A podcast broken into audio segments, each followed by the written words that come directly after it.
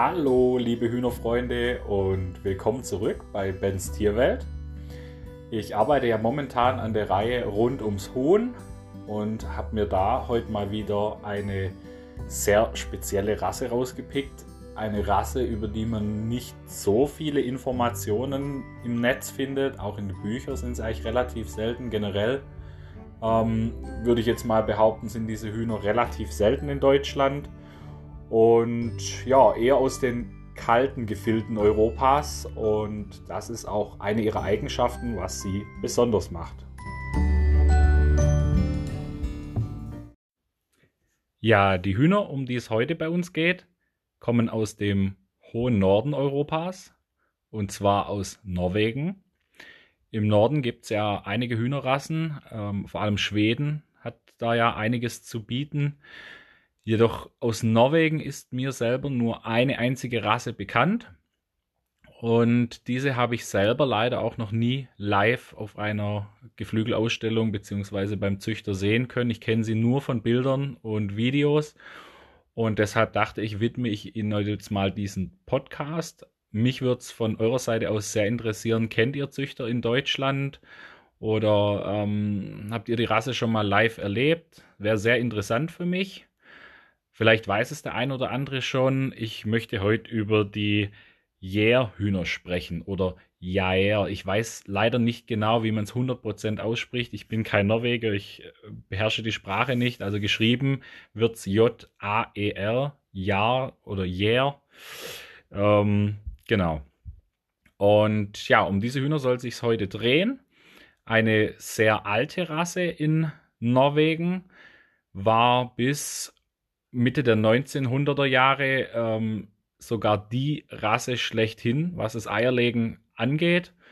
Ähm, wurde dann natürlich auch ein bisschen durch das Wirtschaftsgeflügel über die Zeit verdrängt.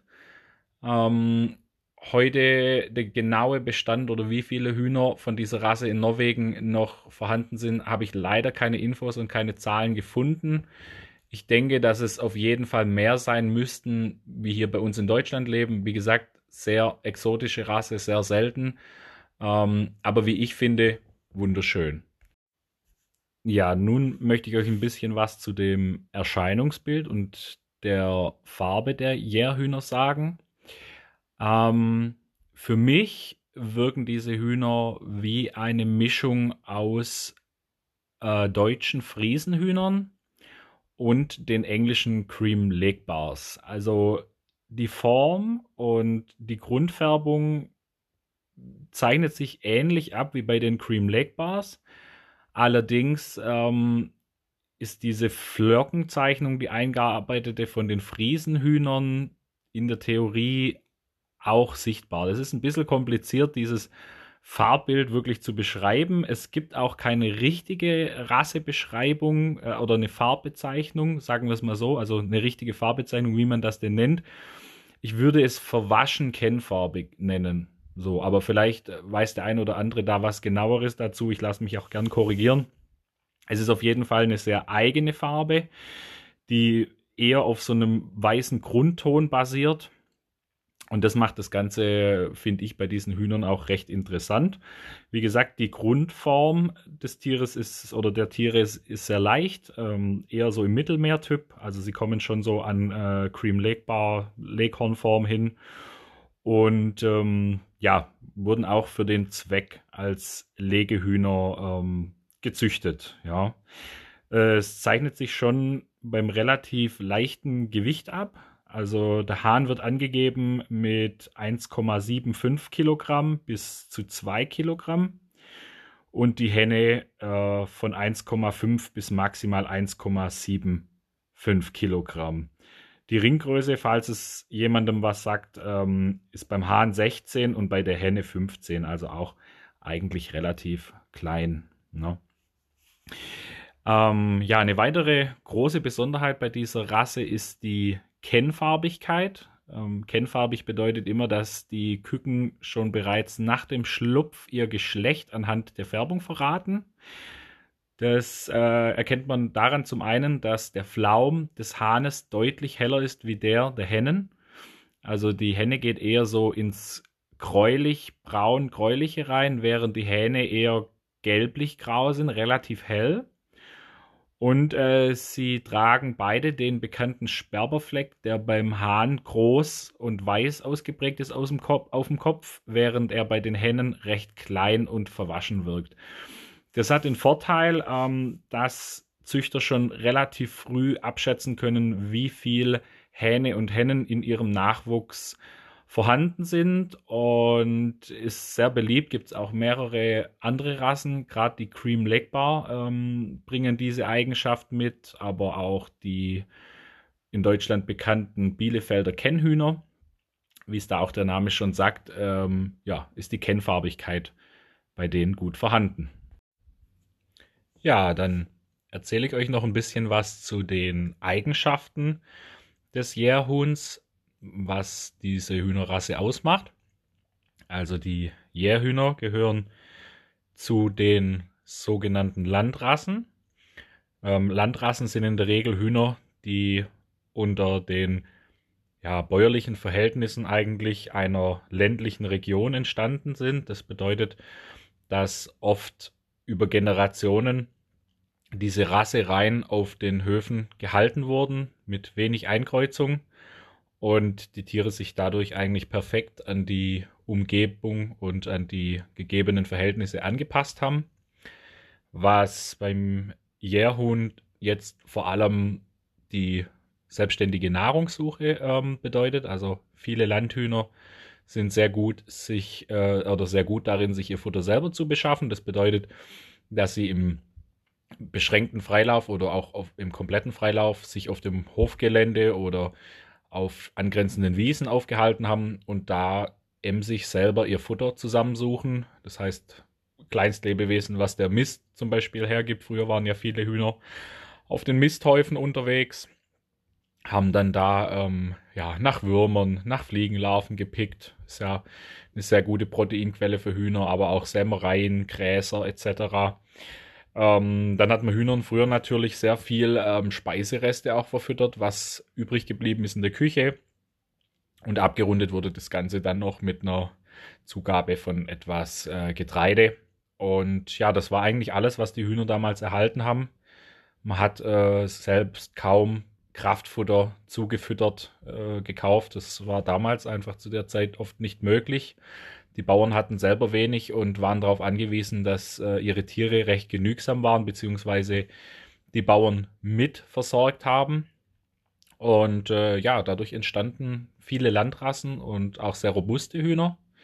Was auch ein sehr wichtiger Punkt zu nennen ist bei den Jährhühnern, ähm, ist die Kältetoleranz. Vor allem die Winter in Norwegen sind ja sehr lang, sehr dunkel und sehr kalt. Da bedarf es wirklich äh, ein Huhn, das sehr kältetolerant ist. Was interessant äh, hier ist, sie haben ja einen Einfachkamm, also eher so wie Mittelmeerrassen. Ähm, würde jetzt eher erwarten von einem Huhn, das so großer Kälte ausgesetzt ist, dass es eher einen Rosenkamm zeigt oder einen platteren Kamm, also mit wenig Angriffsfläche für Frostschäden.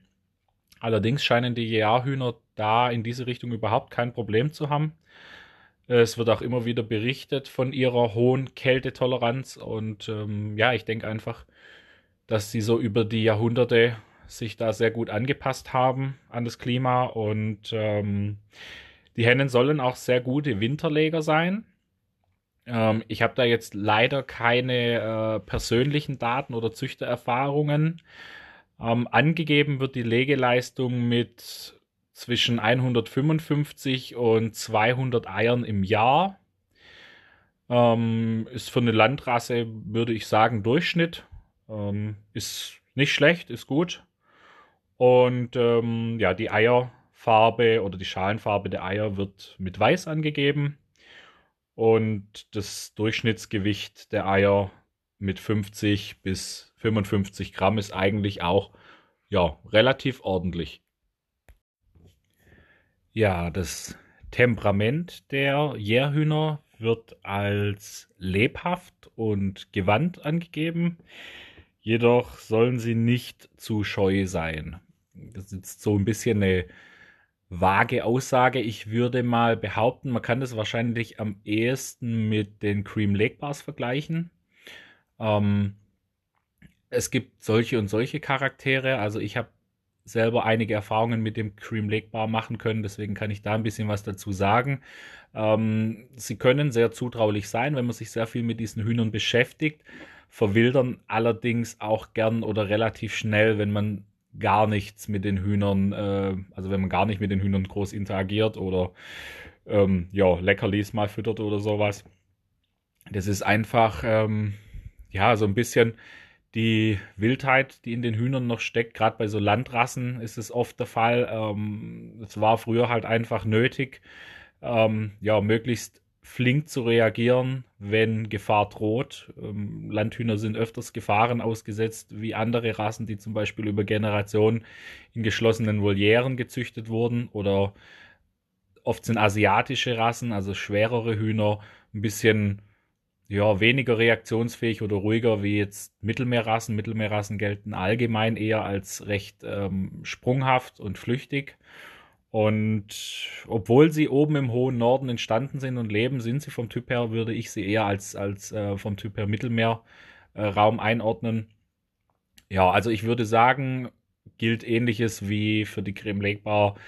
Hm, schöner großer Auslauf, vielleicht sogar ähm, kompletter Freigang auf einem Gelände wäre für diese Hühner sinnvoll. Ich würde sie nicht in zu kleinen Volieren bzw. Gehegen halten. Das ist ähm, ja, wahrscheinlich für die Tiere nicht toll, beziehungsweise für den Halter auch nicht zufriedenstellend, wenn seine Hühner äh, flatterig reagieren oder scheu. Ähm, ja, dennoch finde ich, ist es eine wirklich sehr interessante Rasse. Ich hoffe, dass sich der Kreis der Halter in Deutschland noch etwas erweitert, sodass man sie einfach auch öfters mal sieht.